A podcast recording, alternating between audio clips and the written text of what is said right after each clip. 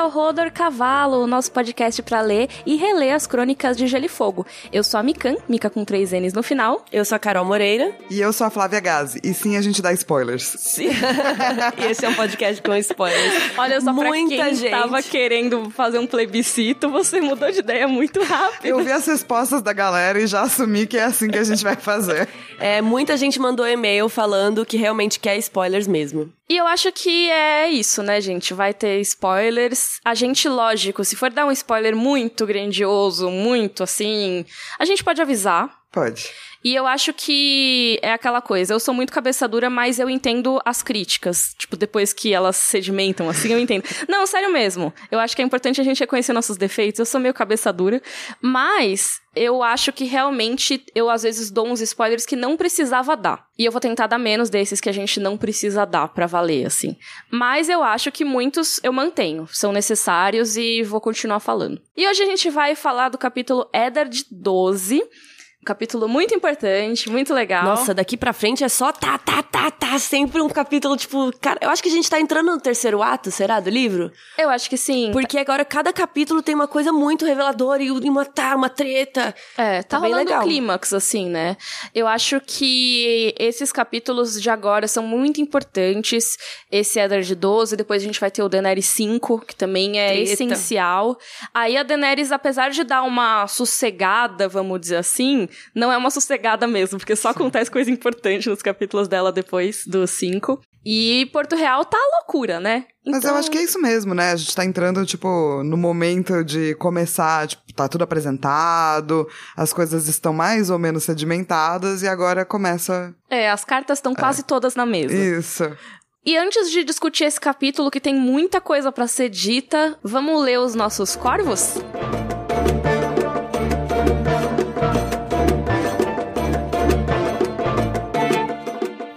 às nossas perguntas, os nossos corvos. O Renan Carrilho disse que ele queria usar esse espaço e tal para responder ao Hermes, que ele falou que ele era deficiente visual e ele ouviu o podcast com o avô dele e tal.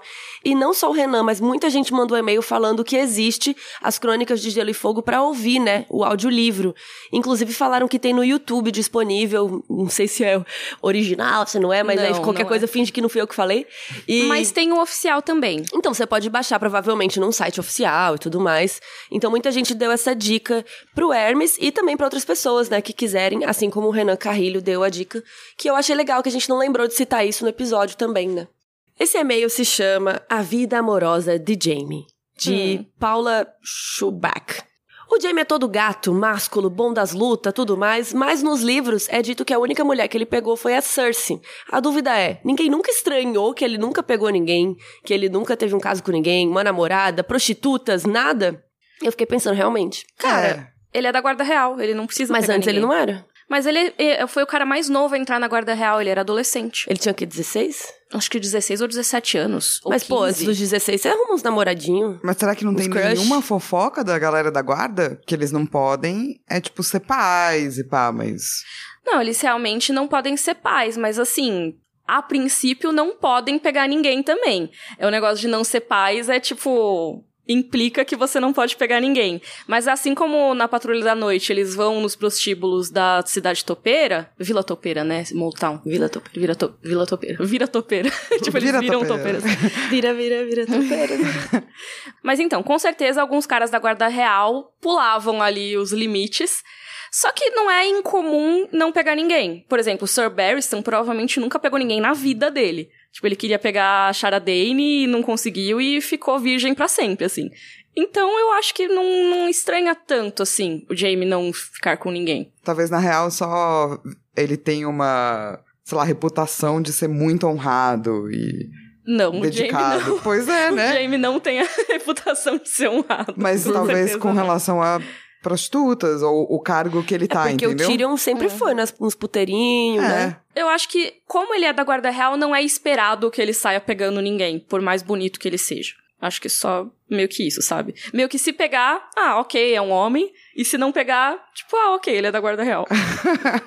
Mas ele e a Cersei se pegam desde criança. Isso é um negócio que rolam rumores, assim, tanto que eles foram vistos por umas Tanto que eles foram vistos por uma serviçal, a mãe ficou escandalizada e morreu logo depois, não sei o quê. Então, acho que tem muito mais rumores dele pegar a Cersei do que ele não pegar ninguém, o que é, é bem terrível. Isso aí foi um foi tipo uma teoria rapidinha que você colocou? Não. a Tasha, que era do tipo, eles foram pegos pela mãe que morreu logo em seguida. Não, não, ela teve um troço. teve um treco, morreu na gravidez, sabe como é não, que é? Não. Uma desculpa perfeita. não, não, não acho que eles tenham chegado a esse nível, mas ela realmente parece que, pelo que dizem assim, ela tentou dar uma coibida, sabe? Não rolou, obviamente. Mas no papel de mãe, né? Como correta como é, estava. Para tem... com isso aí! É. Menina, menina. Essa putaria. É. E você queria entrar em contato com a gente de várias maneiras e não apenas pelos corvos?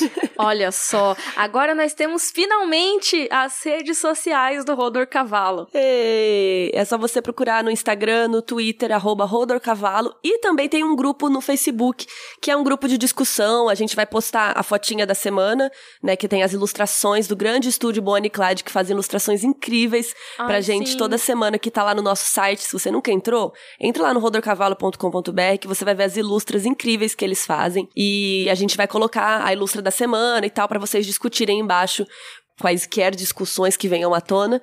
E a gente pode até ler alguma coisa do grupo também aqui de vez em quando. É, se vocês quiserem que a gente selecione comentários do grupo e fale aqui, vocês mandem pra gente também sugestões e tal. E também no Twitter e no Instagram, se vocês quiserem comentar por lá também, a gente vai estar tá dando uma olhadinha. Tudo é Rodor Cavalo. E a gente está muito feliz, finalmente temos redes sociais. Sim! Depois de 84 anos. Todos os links para as redes vão estar tá lá no nosso site, que é rodorcavalo.com.br. Lá também tem o link pros vídeos, como vocês já sabem. Tudo que a gente mencionar aqui no episódio vai ter vídeos explicando e tal, sempre tem. Então vamos discutir o capítulo? Bora! Bora!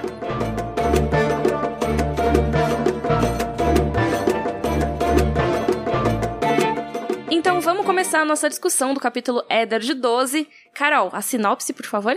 Ned Stark finalmente percebeu o que significa a frase A semente é forte. Todos os casamentos entre os Baratheons e os Lannisters resultaram em crianças de cabelos negros. Os filhos de Cersei e Robert têm cabelos loiros. Mas Mindinho conta que Robert ainda tá na sua caçada e deve demorar.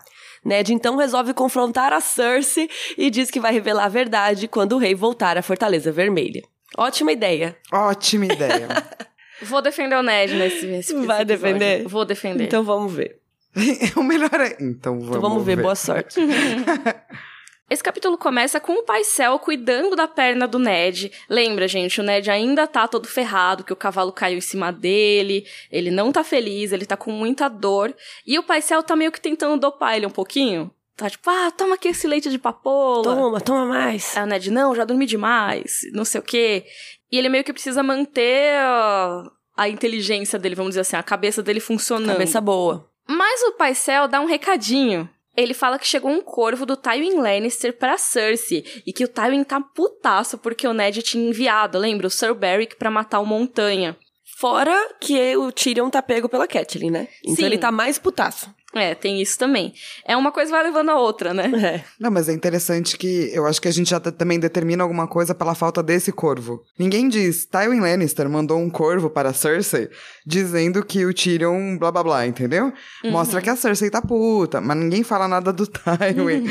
E eu acho isso um indicativo interessante, assim. Chega a notícia mais rápido que ele tá puto por conta do Montanha uhum. do que por conta do seu próprio filho, assim. Com certeza. Nossa, é mesmo, né? É.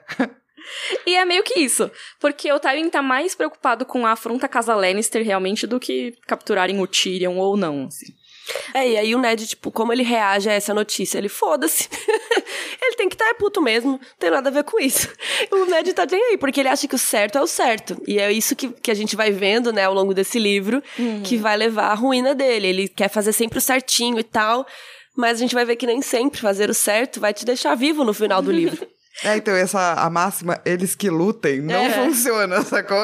Você está envolvido. É, o Ned falou, Tywin que lute, não tem nada a ver Mas eu isso. gostei muito dessa, ah, deixa ele lá. É uma coisa que minha mãe fala, né? Ah, vai ter dois trabalhos, o de ficar bravo e o de desficar. então é isso, sabe, que você... Legal essa frase da sua mãe. É, porque é isso, ah, ele tá bravo, deixa ele lá. E, assim, o Ned, ele foi muito esperto nessa decisão dele de mandar o Beric. E até esse capítulo mostra um pouco. Por quê? O Ned até fala que escreva todas as cartas que quiser a rainha. Lord Beric avança sob o estandarte do rei. Se Lord Tywin tentar interferir na justiça do rei, terá de responder perante Robert. A única coisa de que sua graça gosta mais do que caçar é de promover guerra aos senhores que o desafiam. Cara, isso é uma ameaça muito forte que não tá sendo feita pelo Ned, mas é meio que assim, ah, tudo bem, ele não vai me desafiar se ele continuar reclamando. Ele vai desafiar o Robert. Ele quer mesmo desafiar o Robert? O rei, né? É. Olha só o que aconteceu quando os Greyjoy se rebelaram. Você quer mesmo que isso aconteça com a casa Lannister? Balon Greyjoy tá até hoje lá chorando as pitangas. É. É, Então, no ponto, acho que no tocante do Robert, o Ned é sempre muito esperto. Porque eles são muito amigos. Então, toda decisão que ele toma que envolve o Robert tem algum pensamento político, estratégico envolvido, assim. E é meio que isso mesmo. O Tywin não pode desafiar, nesse caso, o Robert. Se o Ned tivesse ido ele mesmo, por exemplo, matar o Gregor Clegane, isso poderia dar tretas.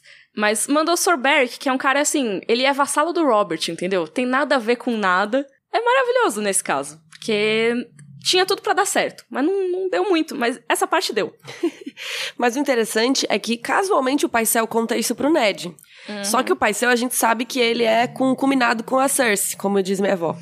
então, assim, por que que ele casualmente falou isso pro Ned? Porque a Cersei queria que essa informação chegasse pro Ned. Pra ver como ele ia reagir. Dá uma ameaçadinha, né? Só pra ver de qual é. É, e o próprio Ned percebeu isso. E é engraçado que depois que o Paisel vai embora, ele meio, ah, com certeza ele foi contar pra Cersei o que rolou nessa conversa.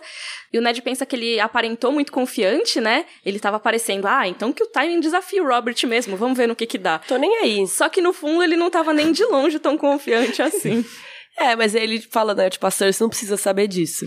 É meio que um jogo de pôquer, né? Então ela tá lá jogando um negocinho, olhando pra ele, e aí, qual vai ser sua reação? Faz o carão. E ele faz o carão. No fundo ele tá tipo, ai meu Deus, será que ela tem uma mão melhor que a minha? É isso. Então, daí você tem o Mindinho, e o Mindinho tá sempre creeping out, aparecendo nos lugares onde tem pessoas Starks. E daí ele vai lá visitar, dizendo que vai alm- almoçar com a tal da Lady Tanda, porque é essa Lady quer casar a filha dela, Loris, com ele. É, o Mindinho aparece lá pra visitar o Ned. E eu acho importante colocar esse detalhe aqui, só porque é a primeira vez que mencionam a Lady Tanda e a Lolis, e elas vão se tornar mais importantes ao longo dos livros, então é legal prestar atenção, assim. A Lolis, ela é uma moça que já tá solteira há bastante tempo, ela não conseguiu se casar ainda, e essa casa Stokeworth, que é a da Lady Tanda, é uma casa muito rica, ali de perto de Porto Real. E a Lady Tanda quer muito casar a filha com o Mindinho. Quer, ela fica chamando ele pra almoçar, as faz né? banquetes, não sei o quê. O Mindinho gosta, né? Tipo, Mas é de ser paparicado. Ela quer casar com alguém. E meio que o Mindinho é um solteiro razoavelmente cobiçado. É, ele trabalha no conselho, tudo, né? Então, É, só que ao mesmo tempo ele é de nascimento muito baixo pra se casar com uma casa de alta patente. Então, ele casar com a casa Stokeworth seria bom pra ele, porque é uma casa muito rica, blá blá blá. Só que ele não quer, todo mundo caçoa da Lolis na corte, porque ela é considerada uma pessoa de mente simples. Então ela tem alguma questão, que ela não tem habilidades sociais muito fortes e tudo mais. Não sabemos o que acontece com ela, porque não é muito detalhado. Mas o Mindinho trata isso como uma piada, sabe? Fica falando mal dela e tal, e é bem ele se péssimo, aproveita assim. pra ir lá comer uns rangos. É isso. E também o Mindinho acha ótimo mostrar pra galera que ele é cobiçadão. É, com certeza, né? Ele é o cara que fica falando mal de um pro outro, do outro pro um. Coisas de Mindinho, né? Falciane. Total. Mas o Mindinho traz outra notícia também. Ele fala da caçada do Robert. Ele traz a notícia de que uma galera voltou, mas o Robert continua em sua caçada e deve demorar mais um pouquinho pra voltar. Por quê? Lembra no capítulo passado que a Sansa sonhou com o veado branco? Quer dizer, fingiu que sonhou. e o Joffrey Mano, matava eu tô o veado inconformada branco. até agora. Eu acho bonitinho. O que, que era essa caçada, né? Eles estavam lá na Mata do Rei, que é próxima a Porto Real, procurando esse tal veado branco que o Robert queria caçar. Só que o Mindinho fala que eles encontraram finalmente e o veado estava morto. Ele tinha sido devorado pelos lobos, encontraram só uns pedacinhos que os lobos deixaram. Isso eu acho que é muito legal quando a gente coloca em paralelo com o primeiro capítulo do Bran, que é quando eles encontram os lobinhos Stark. Os lobinhos Stark, né? Os filhotes de lobo gigante. Por quê? O lobo gigante é o símbolo da casa Stark e o cervo é o símbolo da casa Baratheon. E a gente encontrou naquele capítulo do Bran uma loba gigante morta por um cervo, ou seja, por um veado, né, que é o símbolo dos Baratheon. Eles encontraram lá o chifre enfiado e tudo mais. E agora, o veado que é morto pelo símbolo da casa Stark. Tem uma inversão ali que é muito eles se trazendo a ruína, né? É, então, pra mim é meio. Essas imagens elas vão aparecendo como a gente que não quer confiar na nossa própria intuição quando a gente descobre algo ruim ou tem uma sensação ruim de algo e fala: Imagina, estou sendo uma pessoa horrível. Eu vou fazer isto mesmo assim. Daí você se ferra, porque você não acreditou em você mesmo. Nossa, sou rainha de fazer isso. É, mas não é. A Mas gente é porque costuma. eu acho que a nossa intuição, ela é muito. É tão natural que às vezes a gente não percebe que é a nossa intuição falando, sabe? Tipo, não vá por este caminho. Aí Sim. você vai, daí tá um puta trânsito, sei lá. Ou você vai e acontece alguma coisa, sabe? É, o que eu acredito, sem pensar em algo muito super, super místico, mas pensa assim, você tá na tua vida pelas tuas imagens. Então eles estão lá, eles são os lobos, os outros são os veados, eles vivem assim. Então quando tem imagens muito próximas da nossa vida, a gente tende a traduzir e elas traduzem os nossos medos, nossos receios. E se você tá com medo, com receio, achando que talvez seja ruim, tem um porquê isso. Uhum. Então quando você não olha pra isso, tende a tipo te morder no rabo, sabe? Porque e eu acho que essas imagens elas vieram meio pra mostrar isso, tipo, um vai causar a ruína do outro, talvez sem querer, Uhum. porque acaba acontecendo, né, de terem predadores que se tornam naturais. E muita gente fala sobre isso, mas pouca gente presta atenção nessas imagens. Com certeza. Até o Varys vai falar isso pro Ned. Ah, teve tais fatores, tais fatores, mas foi a sua misericórdia que matou o rei.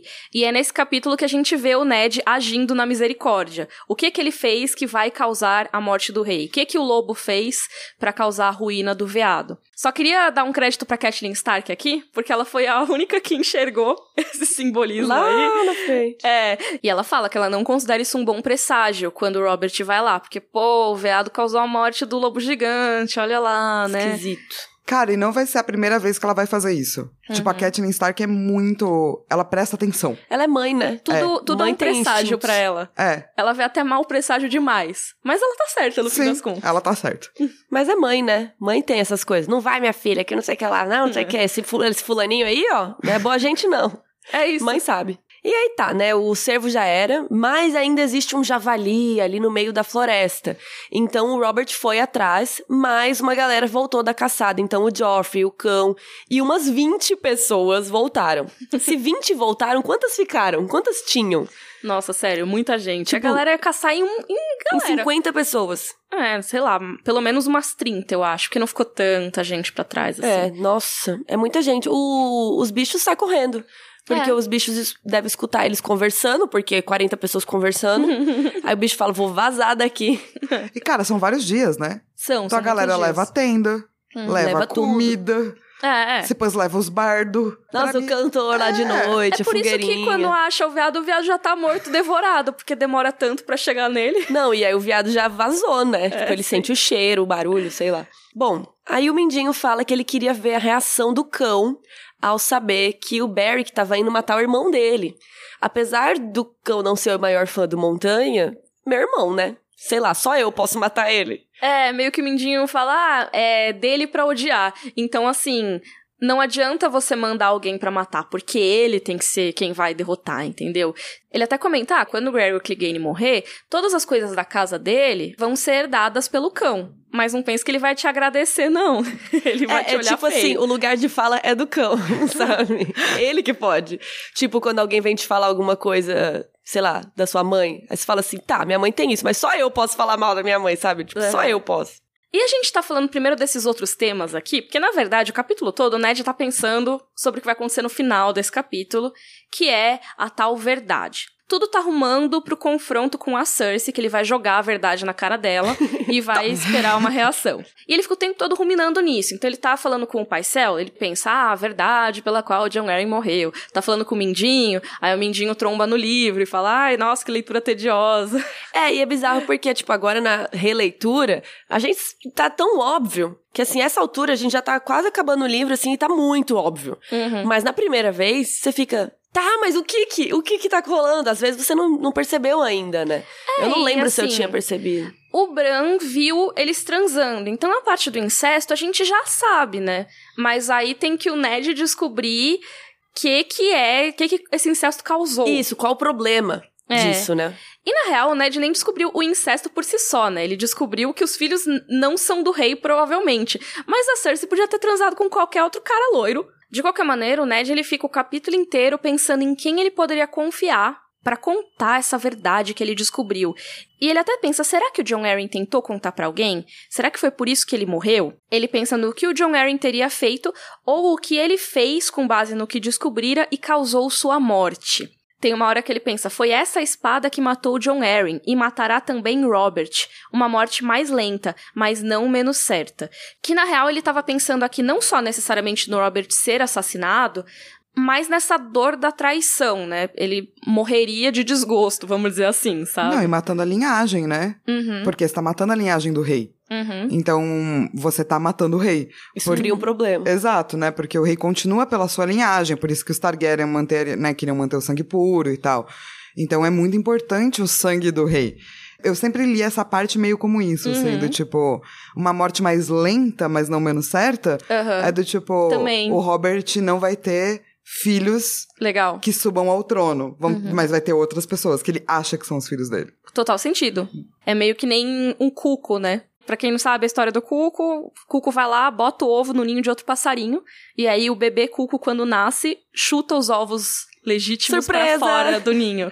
É, e aí os passarinhos dessa outra espécie ficam cuidando do cuco, dando comida pra ele, sem saber que os filhos deles mesmos morreram e eles estão lá criando outra linhagem. Mas aí tá, né? Na hora de ir embora, o Mindinho vê aquele livro maravilhoso que o Ned está lendo. Faz três anos que o Ned está lendo As Linhagens e Histórias das Grandes Casas dos Sete Reinos, com descrições de muitos grandes senhores e nobres senhoras de seus filhos.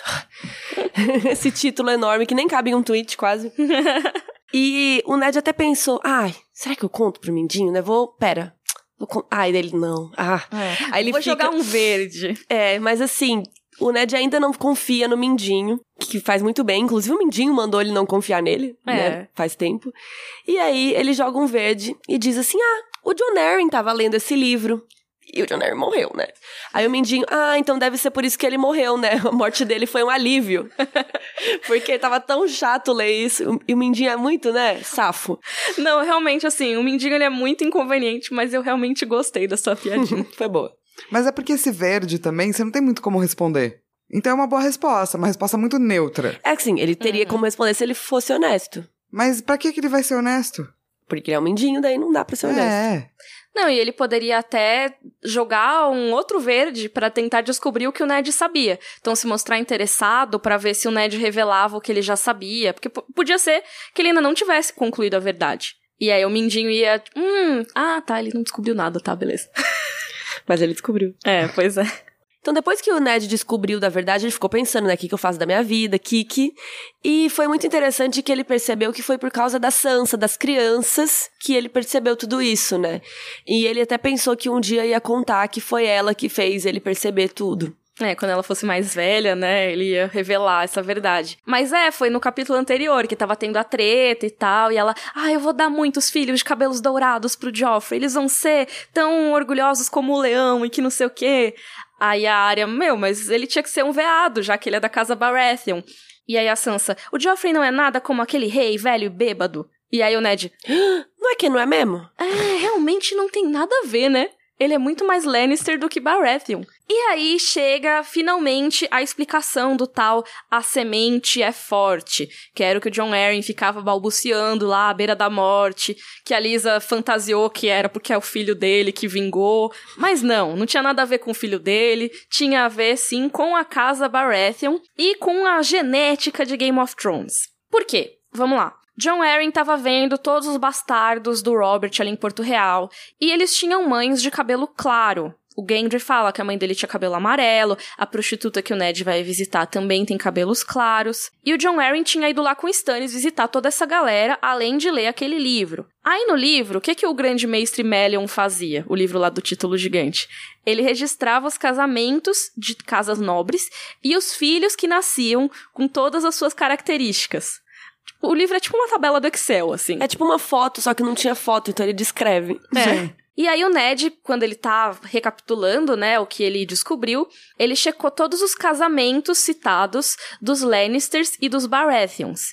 Então, por exemplo, teve um casamento 90 anos antes. Imagina, ele foi folheando Nossa. até chegar 90 anos antes. E é doido porque você não tem como saber o que procurar, né? Até se tocar das coisas. Não, então, não, não tem um Google também, né? é. Ele tem que ir lendo um por um. Não, e eu acho que até ele ter tido aquela epifania da Sansa, ele só tava folheando meio sem destino, assim. Mas se você tem um Google e você coloca, sei lá, umas cinco palavras, talvez chegue num lugar que você faz. Ah, era Uhum. isso que juntava essas cinco palavras. Mas como não tinha, Pois é. tinha que chegar à conclusão sozinho. Daí você tem um, um livro que não significa nada, entre aspas. É. E ele só vai significar depois que você sabe algo. Mas então, aí o Ned foi lá, na unha, olhar todos os casamentos Lannister-Baratheon depois que ele teve aquela epifania, ouvindo a frase da Sansa. Aí, 90 anos antes, a Taya Lannister se casou com Gowen Baratheon e teve um filho que morreu cedo, mas tinha cabelos negros. 30 anos antes disso, também, um homem Lannister tinha se casado com uma dama Baratheon e eles tiveram três filhas e um filho, todos eles de cabelo preto. Quatro de quatro. Tem até a frase do Ned, né? Que não importa o quanto ele buscasse nas páginas, o ouro sempre se rendia ao carvão. E aí agora, gente, vocês que estudaram genética nas aulas de biologia, Nossa, não lembro nada. Eu lembro do azinho, azinho, com azão, azão. mas é isso. É É isso? Exatamente isso. Vamos ver. O azão é o gene dominante Que e é o, o preto. azinho é o gene recessivo. Então, assim, é lógico que não funciona exatamente assim, porque a gente tá falando de literatura e não vai ser tudo super correto. Mas provavelmente isso quer dizer que o cabelo preto é uma característica dominante. E aí ele predomina sobre o cabelo loiro dos Lannisters. Porque aí não precisa que os dois pais tenham cabelo escuro. Só que um deles mande esse gene pra frente e é nóis Sim, vai nascer a criança de recessivo. cabelo preto. Mas assim, tem muita gente que questiona isso, tipo, diz que não funciona tão bem assim, sabe? Mas é aquela licença poética, né? Sim, é porque eu acho que na biologia mesmo não é só azão, azinho. É azão, azão, azão, Ah, azinho, deve ter azinho, mil azinho. Coisinho. Isso, tem coisas que prevalecem mais do que as É, outras. exatamente. E é, mas que- tipo, eu tenho olho claro, meus pais não têm olho claro, meus avós não têm olho claro. E Uhum. aí, meus bisavós eu não sei. Mas do nada eu saí com olho claro. Aí meu pai até ficou, eita. mas, é mas eu sou a cara do meu pai. Então é tipo, é gene recessivo, né? É, porque em algum momento seus dois Alguém pais tinha. juntaram ali os genes que eles trouxeram. Realmente, olho claro costuma ser mais recessivo, né? Sim. E aí é importante falar que isso é um caso muito específico dos Baratheon, ou seja, os Baratheon costumam passar pra frente os cabelos negros. A semente é forte. A semente é forte pros Baratheon. Por que, que eu tô ressaltando muito? Porque várias vezes as pessoas usam como argumento a semente é forte pra outras coisas na história. Então, por exemplo, ah, o Tyrion é tal coisa porque a semente é forte. Então, ele é filho do Aerys Targaryen. Hum. Não é isso necessariamente, porque ninguém falou que a semente é forte para os Targaryen. Pode ser que seja. Mas o que o Ned viu aqui, de um jeito muito por cima, sem usar nenhuma pesquisa e tudo mais, assim, muito mais de testes, etc., só pela observação, é que os Baratheon passam essa característica pra frente. Então, por exemplo, eu lembro uma galera que perguntou uma vez se os filhos da Catelyn eram de outra pessoa que não do Ned. Hum. Porque Por conta do olho claro e o cabelo ruivo. é, porque boa parte dos Stark, né, é que na série eles têm cabelos escuros, então a galera não questiona tanto. Mas o Robb, o Bran, o Rickon e a Sansa, todos eles têm a cara da Catelyn. Mais ruivinhos. Eles são ruivos, têm olhos mais claros, têm a cara dos Tully. E aí falam, ah, mas a semente é forte, então só a Arya e o Jon são filhos do Ned. Hã? Pois mas é. ele não é Baratheon. Então, mas esse é o lance, né? Tem um monte de outras explicações pra tudo também, se quiser. Por Uhum. exemplo, o lance do Tyrion tem bilhões de indicativos.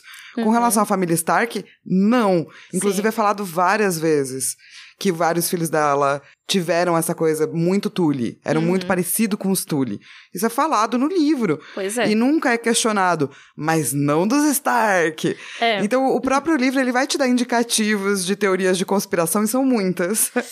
Mas pode ser que os genes dos Tully também seja dominante, assim como o gene dos Stark. E aí os dois dominantes, cada filho vai nascer de um jeito, sabe? Aí começa a não fazer muito sentido, porque aí, por exemplo, a Arya teria que ter, não sei, sabe? Não, mas é, Não, mas é porque provavelmente o Ned carrega genes recessivos e genes dominantes. Né? Porque ele é dominante, Sim. ele não precisa ser azão, azão. Ele Aham. pode ser azão, azinho. Isso. E é só Sim. isso. Mas é que no, na vida real não funciona tão assim, tipo, metade sai de um jeito, outra Claro. metade sai do outro. Ah, Tipo, às vezes sai. é que no caso dos Stark é meio que assim. Todo mundo com a cara da mãe, um com a cara do pai. Normalmente rola um pouco mais de mistura quando você pensa em cinco filhos. Mas o ponto é que o George R. Martin ele tira uma licença poética pra genética. No caso dos Baratheon, passa o cabelo pra frente. Outro questionamento que costuma acontecer. Isso não, não vale porque na série a Shireen Baratheon, a filha do Stannis, tem cabelo claro. Na série nada funciona. Eu acho que realmente isso foi um erro, assim, porque esse ponto do cabelo dos Baratheon era muito importante. Então eles deviam ter tingido o cabelo da menina. Até mesmo o cabelo do Tyrion, né? Que começa de uma cor na primeira temporada e vai, Vai sendo... escurecendo. Vai De escurecendo. todo mundo, É, né? Mas isso de todo mundo. Os Lannisters têm um caso de escurecimento de cabelo muito grave ao É, longo da série. o Jaime, né, era super loirinho também, vai escurecer. Tudo foi escurecendo. A Melisandre começa vermelha e fica vinho no final da Sim. série. é. Mas eu acho que no caso dos Baratheon era importante pro enredo. Sim. Então, Sim. a Shireen tinha que ter cabelo preto mesmo. Isso acaba sendo um erro da série. Então, não anula essa questão da semente é forte. Só porque eu sei que vão mandar e-mail perguntando isso. E, gente, se tem algum biólogo, geneticista que está nos ouvindo, mande, por favor, uma explicação para nós. Sobre azão e azinhos. É, porque eu acho que é legal, né? Um caso aplicado em Game of Thrones, nas Crônicas de Gelo e Fogo. Tem até questões de vestibular que usaram já Game of Thrones. Nossa. E eu acho que é legal a gente falar disso, só que eu acho com mais propriedade do que eu falando, porque não sei nada de biologia.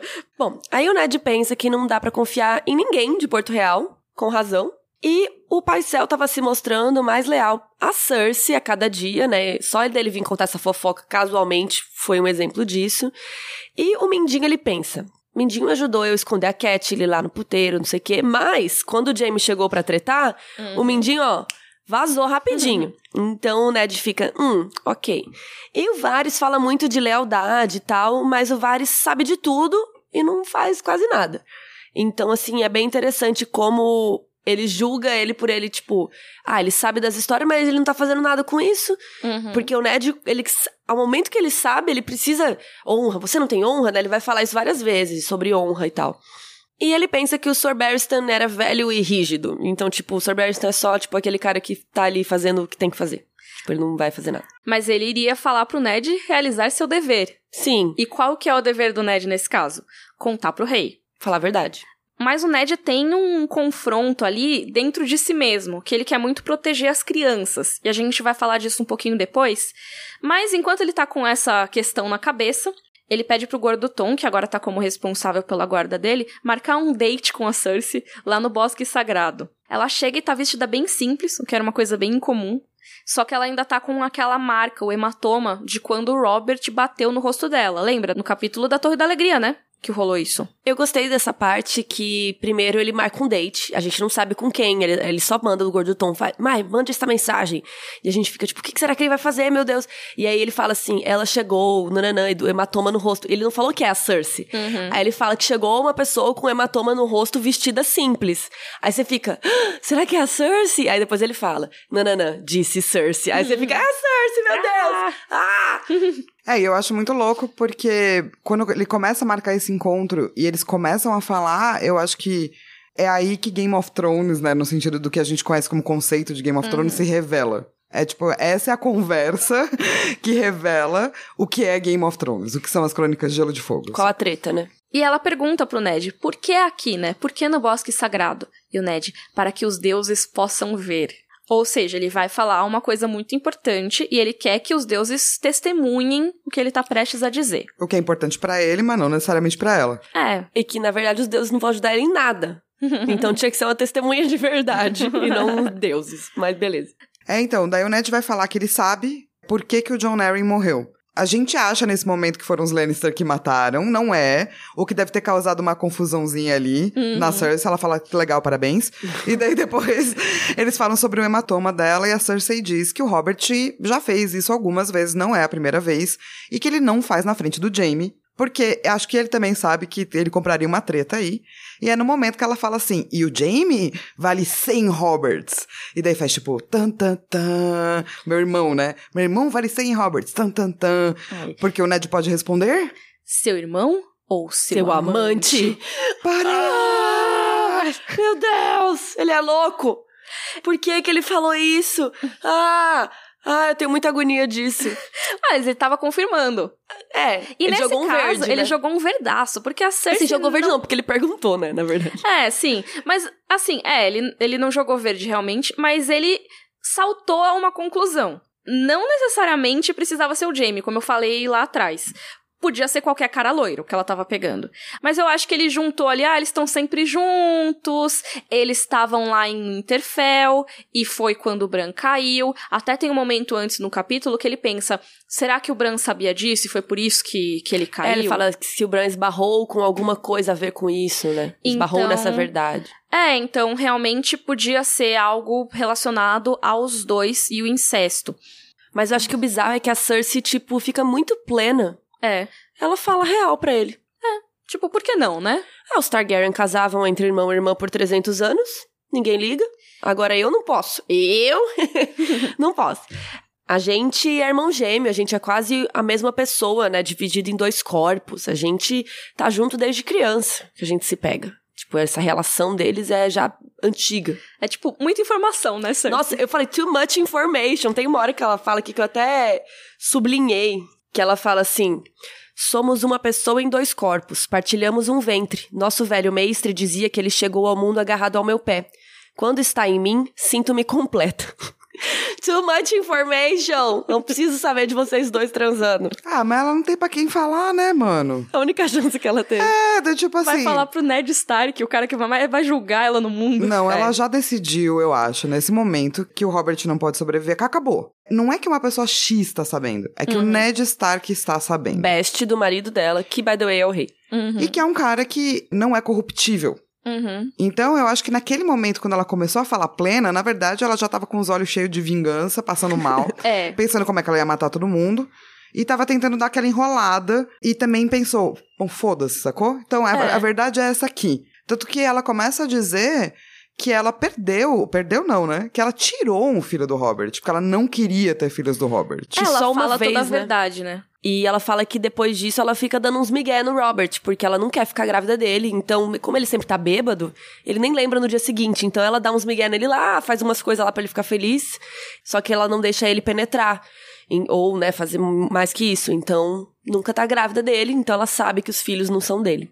É, e também não é sempre que eles transam, né? Porque ela até fala, ah, cara, é muito raro ele vir pros meus aposentos, né? Porque normalmente o Robert tem as prostitutas dele, ele não se interessa muito pela Cersei em si. O casamento deles já azedou faz muito tempo mesmo. E quando acontece, a gente sabe que pra ela não é uma boa experiência, né? Não, e além disso, é, é, é uma das coisas que o Ned vai perguntar, né? Do tipo, ah, legal, mas esse casamento aí? Porque o Robert era legalzão, ele era um partidão. Muita gente ia querer, né, casar É, com ele. O que aconteceu? É, porque a gente conhece o Robert agora, né? Mas ele era o solteiro mais cobiçado dos Sete Reinos naquele momento. Depois Gato. que o Rhaegar morreu, era É. o Robert, entendeu?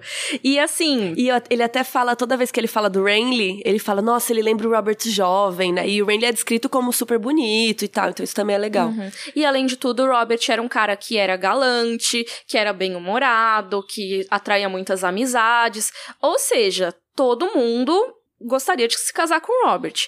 E o Ned fala que cada centímetro dele era um rei. O que, que aconteceu, sabe, pra você odiar ele tanto? E aí a Cersei conta o momento em que ela começou a odiar o Robert, que foi na noite de núpcias. No primeiro dia já. No primeiro dia.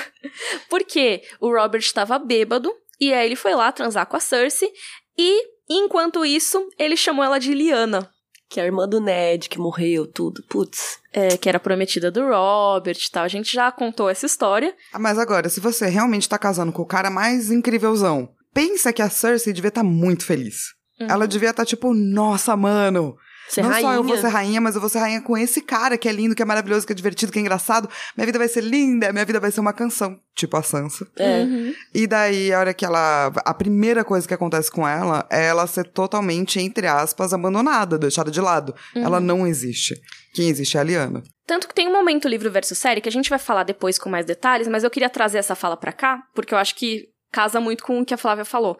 Que a Cersei fala: Eu idolatrava ele. Sua irmã era um cadáver e eu era uma garota viva, mas ele a amava mais do que eu. Uma garota viva, que tite. Então, realmente, assim, dá pra entender. Não- assim, não justifica você. Não, não, mas ninguém é tá traumatizante, é dizendo. É. horrível. Mas é horrível, realmente. E, tipo, ela já catava o Jamie antes disso. Então, o lance Jamie não tem nada a ver com o lance Robert. Vamos Sim. separar em caixinhas. É, sim. E até, assim, a Cersei era prometida pro Rhaegar antes, aí o Rhaeris que melou todo, todo o acordo lá e tal. Mas eu realmente acho que ela tava disposta a fazer esse casamento funcionar no começo. Sabe? Mesmo, mesmo tendo Jamie. Sim, eu também acho. Pelo menos pelo que parece o que ela fala, e, né? E daí o Ned diz que ela tenta jogar um joguinho, assim. Que eu acho que, na verdade, é um joguinho meio ruim. Então eu não acho que ela tá tentando jogar de verdade. Ela tá vendo até onde o Ned vai. Daí ela põe a mãozinha na coxa dele o Ned Ugh. pensa assim... É... Awkward. Mas assim, a Cersei, ela tá com a mãozinha no joelho lá e ela fala: Então, o Joffrey precisa de uma mão forte até ele atingir a maioridade. Então, meio que oferecendo pro Ned continuar no governo, apoiando ela. E ela até, a mais gentil das promessas, já vira se oferecendo real, porque ela começa. Sua mulher tá longe, meu irmão fugiu, sabe como é? Se amigos podem se tornar inimigos, inimigos podem virar amigos. É, basicamente ela começa a meio que pegar no rosto dele, ela tá meio tentando seduzir ele, que eu achei também nada a ver. Mas, sei lá, né? Vai que dá, vai que dá certo. Acho que nesse momento ela tá do tipo, falei tudo. Tá pelando, né? Tem um Ned aqui, ele não... Vamos ver. Se eu falar isso aqui, funciona? E aquilo lá, funciona? Sei lá, gente, acho que quando É tá isso. tudo meio na mesa, assim... Você não tem É. mais por que se esconder de nada, sabe? É que ela podia ter só falado pra ele, tipo, cara, governa aí pro meu filho. Esquece esse assunto, fica de boa, você vai estar governando. Vai ser bom pra você, você vai ficar aqui, ó.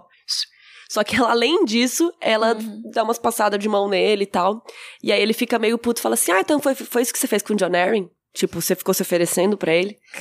Ela dá um tapão na cara. Tá, É. mas daí nesse ponto eu acho que ela tá meio certa, assim, porque é, o Ned, apesar de ser super honradão e tal, ele tem um filho bastardo. Sim, ela vai Então, jogar isso na cara uhum. dele. É, então assim, se ele tem um filho bastardo, ele gosta de catar outras minas aí também. É. Então por que não ela? É, porque quando o Ned tomou o tapão, ele falou a mesma frase que a Cersei tinha dito pro Robert. Vou usar isso como um distintivo de honra. Ou seja, jogando na cara dela. Só que ela. O que, que você sabe de honra? Você é louco? Você tem esse bastardo aí?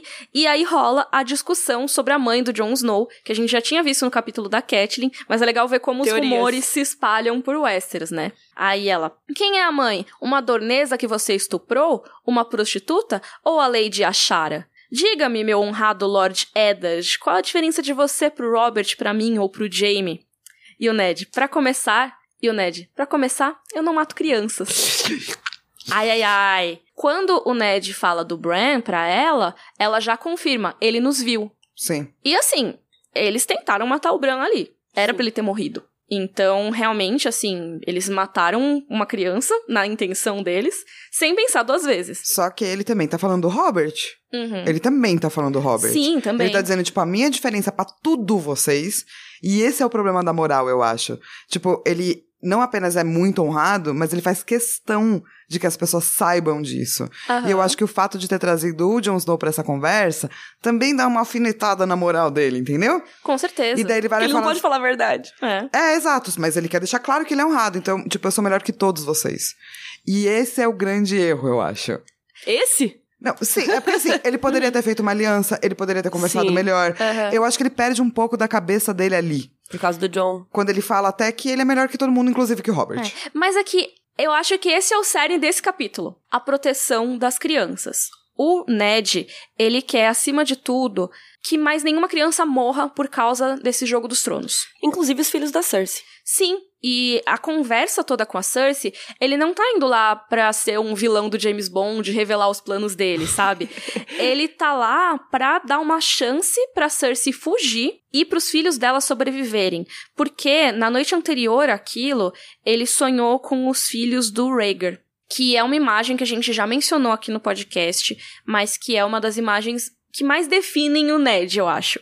Porque quando teve o saque de Porto Real, que a gente fala no vídeo da rebelião do Robert, vai estar linkado no site, os filhos do Rhaegar foram postos ali na frente do trono de ferro, enrolados em mantos Lannister, ou seja, naquele manto carmesim, vermelho, que até o Ned pensa, isso foi uma boa sacada do Tywin, porque aí não dava pra ver tanto o sangue. Então o Ned descreve nesse capítulo, a gente tem a descrição finalmente, né, que a Rhaenys, que era a filha mais velha do Rhaegar com a Elia Martell, ela tava descalça ainda, ela ainda tava com a camisola dela. E o bebê Egon, ele nem fala, né? Ele só fica, e o bebê, e o bebê. Porque a gente sabe depois que o rosto do bebê tá irreconhecível, porque o Montanha explodiu a cabeça dele. Então, assim, o Ned viu essa crueldade toda e viu isso sendo dado como uma oferenda pro Robert, e o Robert nem ligar. O Robert pensa que é um negócio necessário, porque ele tem um ódio tamanho pelos Targaryen, que ele via os filhos do Rhaegar como algo que não era humano. Ele chama de filhotes de dragão. E ele usa esse mesmo argumento pra mandar matar a Daenerys e o filho dela, quando ela tá grávida. Então, assim, também ele não se importa com matar crianças. E é, é tudo que o Ned quer evitar. É, o Ned tá preocupado que se o Robert souber que os filhos não são dele, ele vai mandar matar. Então ele fala, Cersei, vaza com seus filhos. Mas assim, vai bem longe, porque o Robert pode perseguir vocês até muito longe. Então, não só cidades livres, não é longe o suficiente. Vai para as Ilhas do Verão, vai para Iben. Sei lá, eu nem lembro onde que é Iben. Iben é bem longe, é tipo é, no norte das cidades livres, assim. É onde o, o Judas perdeu a sola do pé. é aquelas coisas que a mãe fala, assim. Mas é, por quê? Porque o Robert vai atrás. E ele até usa um negócio, ah, a fúria de Robert a perseguiria para qualquer canto. E a Cersei, e a minha fúria, Lord Stark? Eu meio que assim, ameaças. Mas é mais. É, mas é tipo, eu, eu amo essa frase. Uhum, porque ela determina, também. tipo, um poder que, obviamente, a Cersei vai usar todo torto, mas um poder feminino que uhum. não é contemplado mesmo. Uhum. Que ela tá falando pro Robert, desde quando o Robert bateu na cara dela. Que é do tipo, que legal, parabéns que você tem a sua fúria. E a minha? Ninguém tá prestando atenção. Uhum. E ela meio que começa a tirar um sarrinho da cara dele, já numa coisa meio sádica. Do tipo, eu tô ligada que eu vou te matar. Uhum. Então, bora lá tirar um sarrinho da tua cara. E ela começa do tipo, você é muito burro. Você, é burro, sabe? Você, cara, você é muito burro. Eu não tô nem ouvindo o que você tá falando. É o, o, Caetano, o Caetano Veloso falando, você é, é burro. Você tá falando de um jeito burro. que ela vira e fala, mano, você é tão burro que quando rolou todo o saque de Porto Real, você tava aqui. Você podia, tipo, subir no trono e ter tomado o trono. Uhum. E você não uhum. fez nada. Ela fala, era só você subir os degraus e sentar. E realmente, assim, o Robert tinha o maior direito ao trono ali, porque ele era neto de uma Targaryen, mas meio que assim, na guerra, foda-se. É, o Ned poderia, talvez, quem sabe. Só que o Ned fica, eu cometi muito mais erros do que imagina, mas esse não foi um deles. É uma boa resposta. 99 é. problems, but this ain't one. É, e ele não tá sendo sarcástico como ela, o sádico, uhum. saca? Ele tá só falando que ele acredita mesmo. É. O problema é que o que ele acredita é ingênuo, é bonito. É. Mas é Tipo, ele tá certo. Ele é. nunca quis o trono e seria um fardo muito grande para ele. Mas ele tá certo. Ele tá. tá certo, só que ele não aprendeu a jogar. E é isso que a Cersei vai falar para ele no fim do capítulo, que ela diz: "Quando você joga o jogo dos tronos, você vence ou morre. Não existe meio termo." Que é a frase que dá o nome ao livro, né? Eu acho. É. É a primeira vez que ela quer falar do jogo dos tronos, eu acho. É, tem um momento que o Jorah fala também, ah, enquanto os lords estão jogando seu jogo dos tronos, ah, o povo pede para chover, não sei o quê. Então, assim, tem esses dois momentos que jogam o título, assim, mas eu acho que esse é o momento mais clássico, é uma das falas mais famosas de toda a franquia, assim, de toda a série de livros Frase e na de série de TV também. É isso. E meio que é nesse contexto. Você joga para valer. Se você for entrar nisso, você tem que estar tá disposto a tudo. Você tem que querer chegar até o fim, porque senão você vai morrer na praia. É, então, o que, que eu acho desse, nesse sentido é que, porque ela tá chamando ele de burro, a gente tende a comprar a história dela, porque a gente sabe que ela vai vencer essa batalha aí e achar uhum. que ele é burro. Eu não acho que ele é necessariamente burro, Ned, mas eu acho que ele parte de uma premissa muito ingênua e ele se coloca meio que acima das pessoas. Por exemplo, ele acabou de descobrir que a Cersei e o Jaime quase mataram o filho dele. Uhum. Ele não faz nada a respeito. Uhum. Sacou? Essa coisa de ele ser tão legal a ponto de ter um complexo de superioridade aí uhum. é que mata ele. Eu entendo, mas eu acho que não. Eu acho que o Ned ele compreende quais podem ser as consequências do que ele vai fazer. Tanto que ele já tomou algumas precauções. É que as precauções que ele tomou não dão muito certo porque acaba que o Robert volta morrendo já e dá merda. Mas ele tinha, por exemplo, já contratado o barco para levar a Sansa e a Arya embora, ou seja, ele ia ficar sozinho em Porto Real. Então, se ele morresse por isso, ele estava disposto a, sabe?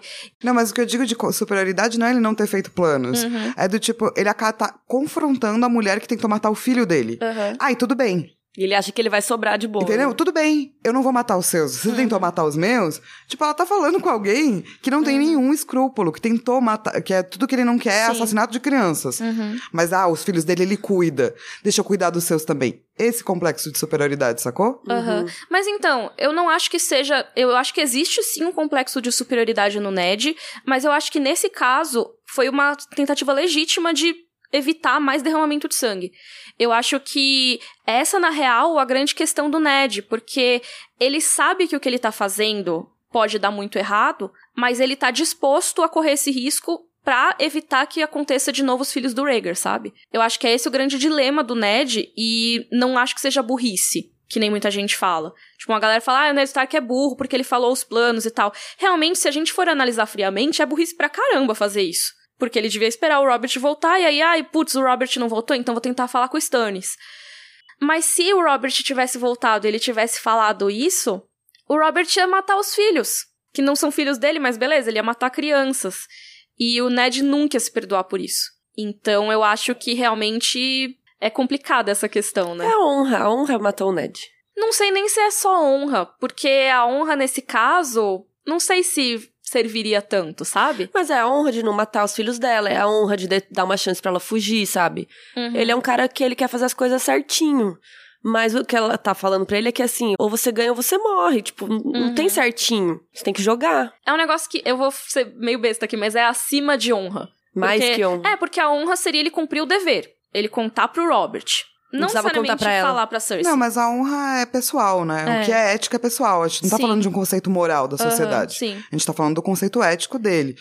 Eh, Na verdade, eu acho que tá. Pra mim, essas são essas três coisas. Uhum, Eu não acho que, obviamente, ele não quer evitar o derramamento de sangue. Ele quer. uhum, Mas ele faz isso de uma perspectiva que, ao mesmo tempo, é muito honrada, uhum. mas muito superior. E é por isso que ele se perde. Ele se perde porque ele quer tanto uma coisa que ele não percebe que, por outro lado, ele tá se colocando como se ele pudesse, ele conseguisse, ele fosse maior, entendeu? Uhum. Por conta de ele ter essa honra. Do tipo, a minha honra é muito perfeita e ela é muito importante pra mim, eu vou fazer com que ela aconteça, porque eu não quero que crianças morram. Uhum. Ele tá correto. Mas toda vez que a gente faz algo, eu acho que é muito correto, muito bonito, tem um lado meio ruim que vem com isso junto também. Tipo, a gente é seres complexos, a gente não é perfeito. Uhum. Nenhuma das nossas decisões nunca vão ser perfeitas. Aham. E eu acho que essa fala dele é complexa. Não é só tipo, ah, eu quero proteger crianças. Não. É do tipo, eu não quero esse passado. Esse passado fala muito de mim. Uhum. Esse passado mostra que eu também sou uma pessoa ruim e eu não quero. Acho que tem muita coisa aí Não, com né? certeza. Não é só porque ele é bonzinho. É porque ele tomou uma decisão de proteger pro resto da vida. Tudo no Ned foca um pouco nisso. A promessa que ele fez pra Liana, se tudo for de acordo com o que a gente imagina que seja, é de proteger o Jon Snow. É sacrificar a própria vida dele, o casamento dele, pra que o Robert não mate essa criança. Aí também tenta mandar a Sansa e a embora, tenta evitar o assassinato da Daenerys.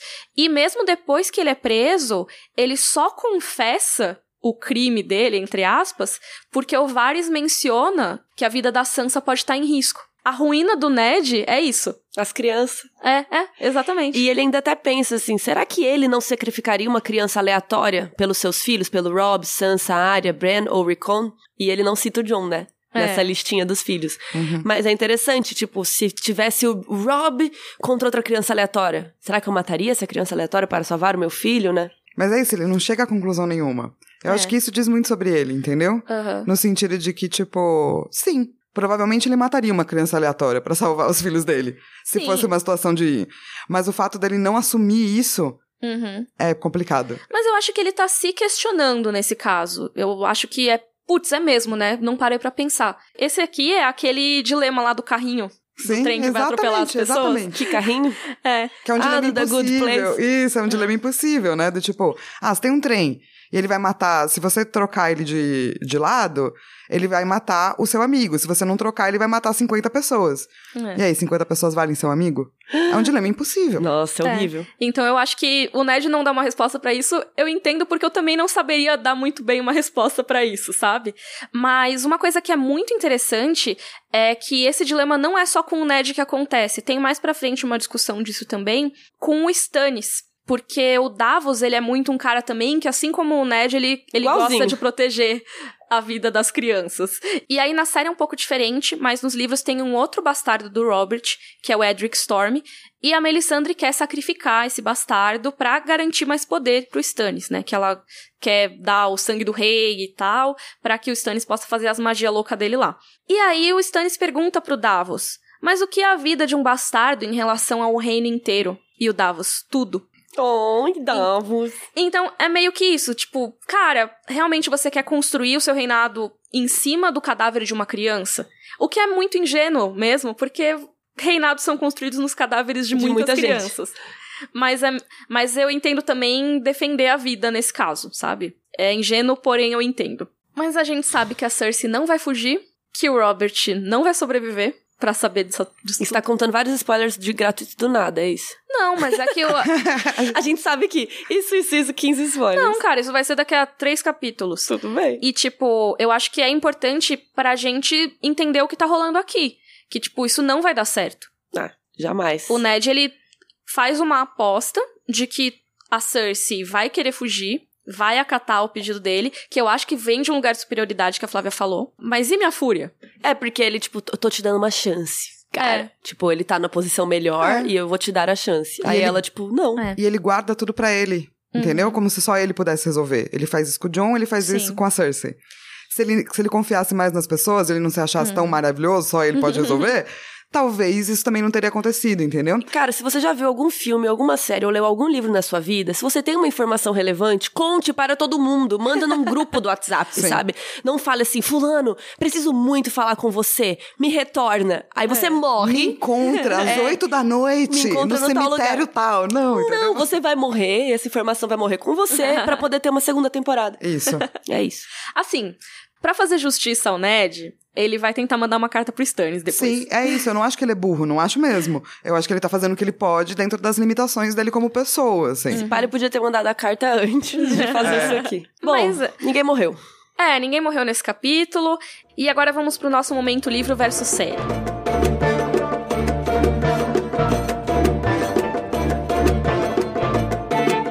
A gente vai voltar uns episódios, né? A gente já tava no 8, agora É. a gente vai pro 6 e pro 7 de novo. É, porque são dois momentos que a gente tem aqui. A série ela mostra o Ned percebendo a verdade. Porque realmente Game of Thrones até lá na quinta temporada não usava flashbacks. Os capítulos, eles são muito flashbackentos. Então, você tá no meio da ação ali, aí ele lembra que tal coisa aconteceu, que ele fez mais cedo e tal. Ele fica esse capítulo todo remoendo e tal. Na série não teria muito como fazer isso sem encher de flashback. Então, logo depois que a Sansa tem aquela ah, ele não é nada que nem o rei, não sei o quê. Mostra o Ned, pera, deixa eu olhar o livro. Aí ele, ah, não sei o que, cabelo preto, ah, não sei quem, cabelo preto, não sei o que, cabelo loiro, pam, pam, pam. E aí termina essa cena e depois a gente vai pro episódio 7. Bom, no episódio 7, a gente vai direto pra cena da Cersei, né? Não tem o Paisel, não tem o Mindinho, não tem essa conversa pré. É, a, a perna dele, você imagina que tá sendo cuidada porque ele tá bem galento, mas é isso aí, né? E a conversa é muito parecida e muito legal e muito bem atuada. Essa cena é incrível. Do tipo, eles falam do Brain, eles falam sobre o lance do Robert, que também você trouxe um pouco antes, né? O lance de como ela se sentiu. É, eles falam, mano, a Cersei fala assim, eu fico com o Jaime mesmo. E tem a frase, quando você joga o Jogo dos Tronos, você vence ou você morre, não existe meio termo. E daí ela faz tá, tá, tá. É, tanto que o título desse episódio é You Win or You Die. E ficou uma das frases realmente mais clássicas de Game of Thrones. Mas não tem a Cersei tentando seduzir o Ned. Então, acho que essa é uma Eu gosto diferença dessa importante. mudança. Eu acho que não precisava da Cersei ter feito isso. Mas isso diz muito sobre a Cersei também, de certa Diz. forma. Eu acho que realmente a cena ficou melhor sem isso, mas depois, quando a gente chega lá no quarto livro, a gente tá na cabeça da Cersei, a gente vê como ela sempre viu o próprio corpo como uma arma que ela pode usar no jogo dos tronos, que é um diferencial dela em relação aos homens. Então eu acho que isso peca um pouco, mas também não peca tanto, assim. né? Tipo, Ah, eu acho que na verdade, tipo, como eles estavam tentando, né? A série ela tem que ser mais pontual. sim. Então eles estavam tentando mostrar, pô, você tava preocupado com esses vários homens aqui? Se preocupa com essa mina aqui. Uhum. Tipo, essa mina aqui. Então, eu acho melhor acabar no ápice, né? Uhum. Você vence, você morre. Tan, tan, tan. E a Cersei pensando depois no sexo como arma e tal, é uma coisa que não rola tanto assim na série. Ela nem de longe pega tanta gente assim na série. Então, acho que tá tudo bem. Sim. Então vamos pro momento Joffrey. Bring me his head. Esse capítulo é perfeito, sem defeitos, cristal. É uma geminha. É a nossa sopinha de abóbora. Ah, nossa sopinha de abóbora. amo. E o momento Dracarys. Dracarys. Ai, tantas coisas, né? Eu tenho um momento aleatório. Hum. Que no começo do capítulo, o mestre Paisel tá cuidando do Ned. E aí ele dá um leite de papoula pra ele e tal. E aí o Ned fala assim: Eu já durmo demais. Aí o Paisel fala: O sono é o grande curandeiro. Aí o Ned tinha esperança de que fosse o senhor. tipo, eu não quero que o sono, você me cura, porra. Esse vai ser o meu momento Dracarys. Eu amei, eu coloquei uma carinha feliz até no, no livro. Eu gosto muito da, da parte que o Ned começa a pensar na Sansa, Aham. falando que ele vai falar pra ela e tal. Porque pra mim fecha o capítulo, assim, saca? Do tipo, todo esse foco que ele tem, ou quanto ele ficou traumatizado em viver extermínio de crianças. Então tem o Bran, que quase morreu, e daí tem as crianças que pode morrer, e daí tem a Sansa, e ele só descobriu por conta de uma criança. Então eu acho que essa fala meio que revela muito sobre ele, assim. Uhum. Mas ao mesmo tempo o quanto ele ficou impressionado que foi uma criança, entendeu? Uhum. Sim. Do tipo, então ele tem essa coisa de proteção barra maravilhamento barra meio descrença quase. Uhum. Que eu acho que descreve o personagem perfeitamente, assim. Total. Já que ninguém falou, eu vou falar Pode da cena falar. com a Cersei. É que eu queria não ser óbvio. mas, mas é, esse capítulo tem muitos momentos que eu destacaria no Dracarys. Pode ser, por exemplo, os filhos do Rhaegar, quando ele fala que apesar de não ser uma coisa legal, gente, não estou falando que é uma coisa legal, você vê como isso marcou o personagem. E eu acho isso muito importante. E dá pra você sen- tipo, sentir a voz dele falando desse momento, assim. No pensamento dele, você já imagina a voz do personagem. Vocês conseguem imaginar ele sem ser o Xambin? Eu imagino ele purinho o Xambin agora, não tem mais como tirar isso. É, algumas pessoas eu imagino diferente, mas o Ned. Não tem como, ele é muito ele. É difícil porque eu tendo a substituir na minha cabeça o que eu leio no livro pelo personagem na TV, assim. Ou no cinema. Por exemplo, Harry Potter, eu tinha uma visão dos personagens, aí quando eles aparecem no filme, agora quando eu leio, eu vejo o ator. É, mas o Harry Potter em si, eu nunca imaginei ele daquele jeito. Então eu, eu luto pra lembrar ele do meu jeito. Porque eu tenho raiva do, do Radcliffe, que ele não tinha nada a ver com o Harry Potter do livro, né? É, eu tenho uma dessas também de ficar lutando quando eu gosto que o personagem é mais na minha cabeça do que quando ele apareceu. Aham. Então eu tenho vários personagens que eu luto. E tem alguns que eu só aceito. O Ned, cara, é o Xambin. É, tipo, alguns que a diferença é muito óbvia, tipo Dario Naharis. Aí sim, a imagem do livro é muito diferente, não tem como imaginar o cara da série.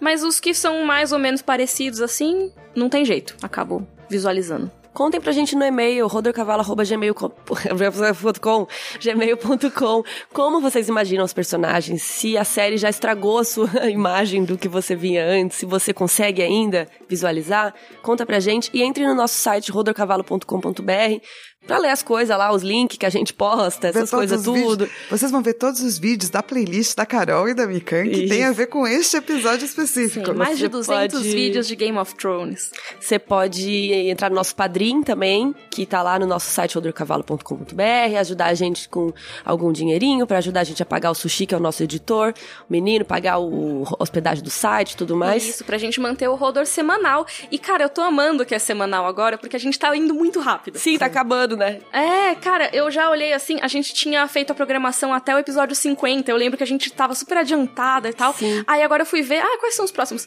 A gente já vai chegar nos 50 daqui a pouco. Gente, o meu livro tá de final, olha aqui, tá todo cagado já, porque a gente leu muito. e já tem um ano que eu tô andando com esse livro pra cima e pra baixo, né? Então tá todo cagado. E também entrem nas nossas redes sociais, que é arroba rodorcavalo no Twitter e no Instagram, e também no nosso grupo do Facebook, se você quiser fazer parte, discutir e tudo mais, tá lá o grupo no Face que chama Rodor Cavalo. Cavalo. E todos os links vão estar no site também, pras redes sociais. e é isso, gente. Um beijo. Semana que vem voltamos com qual episódio, Mi? Vamos com o capítulo Daenerys 5. Que vai ser bafo. Tem várias coroas, vários ouros. E é isso, Rodor. Rodor. Rodor.